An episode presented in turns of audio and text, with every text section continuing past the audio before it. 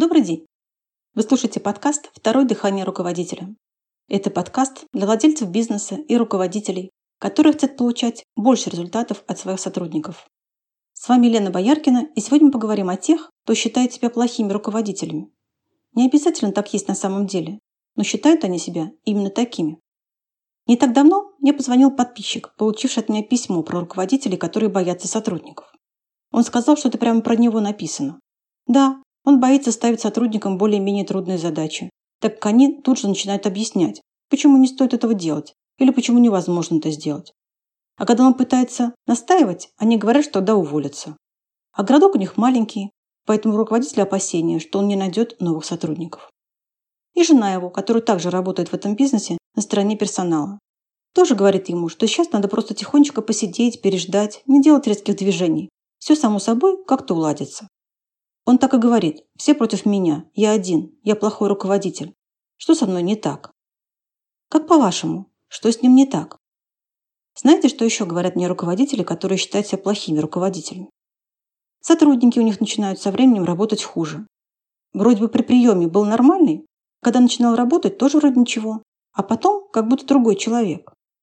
Еще у таких руководителей есть сотрудники, которые постоянно не справляются со своей работой. Вот прям постоянно.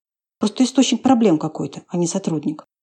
Но чтобы не улаживать потом еще всякие разные истерики, приходится не замечать не сделанную работу сотрудника. Потому что если заметишь и скажешь ему об этом, будет хуже. Что еще? Их сотрудники сопротивляются намерениям руководителя, не поддерживают его при внедрении новых идей. У такого руководителя есть ощущение, что он на баррикадах, где с одной стороны сотрудники, а с другой он. Такие руководители уже настолько обесценили сами себя, что испытывают чувство вины перед сотрудниками в момент постановки задач. А еще они чувствуют себя виноватыми за то, что сотрудники мало получают в их компании. Также они чувствуют неловкость перед сотрудниками в случае возникновения каких-либо трудностей в компании. Возможно, вам это знакомо. Вы видели таких руководителей. Они неплохие, нет. Причина появления идеи, что они плохие руководители, в другом. И некоторые из них находят себе оправдание. Я просто очень мягкий человек. Я не могу орать на сотрудников. Я люблю людей, поэтому не могу от них требовать. И тому подобное.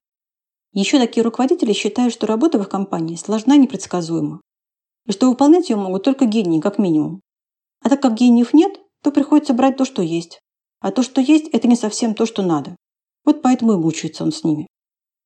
Такие руководители еще позволяют нарушать правила компании некоторым сотрудникам из-за того, что тип их результата немного выше, чем у других.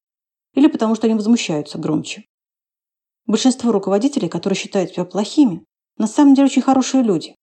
Они способны манипулировать и часто принимают за чистую монету то, что говорит им другой человек. Но это не помогает им управлять веренным коллективом, компанией, отделом, департаментом. Так что же на самом деле не так с теми руководителями, которые считают себя плохими?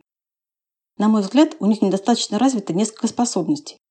Я назову основные. Кто хочет узнать больше, может сделать это в наших тренинговых программах. Первое. Способность разбираться в людях. Способность видеть, кто перед ними на самом деле.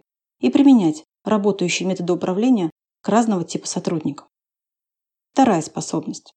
Способность не нравиться другим людям и чувствовать себя при этом комфортно. Третье.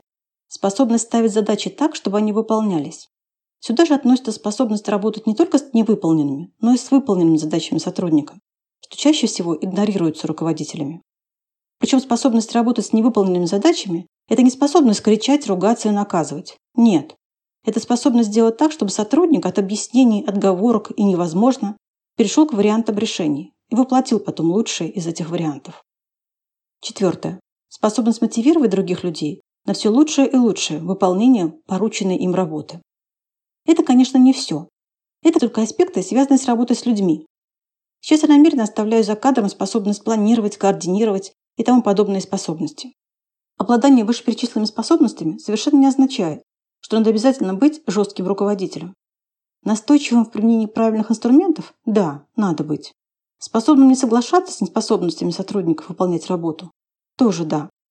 Но вот орать, стучать кулаком по столу и уничтожать подчиненных совершенно не обязательно для того, чтобы они выполняли порученную им работу. Самые жестокие руководители, знаете какие? На мой взгляд, это те, которые позволяют сотрудникам балбесничать, не выполнять работу, чрезмерно жалостливые, неспособные добиться результатов, боявшиеся испортить отношения с подчиненными. Это самые жестокие руководители, потому что они не приведут свою команду к нужным результатам. Они лишают сотрудников дохода, самоуважения и гордости за достигнутые результаты. Кстати, тот руководитель, о котором я рассказывал вам в начале, уже завершил первую часть тренинга «Основы эффективного управления» у нас. И он увидел, что задабривать персонал, заваливать сотрудников плюшками, чтобы они лучше работали, это плохая идея. Это не дает результатов.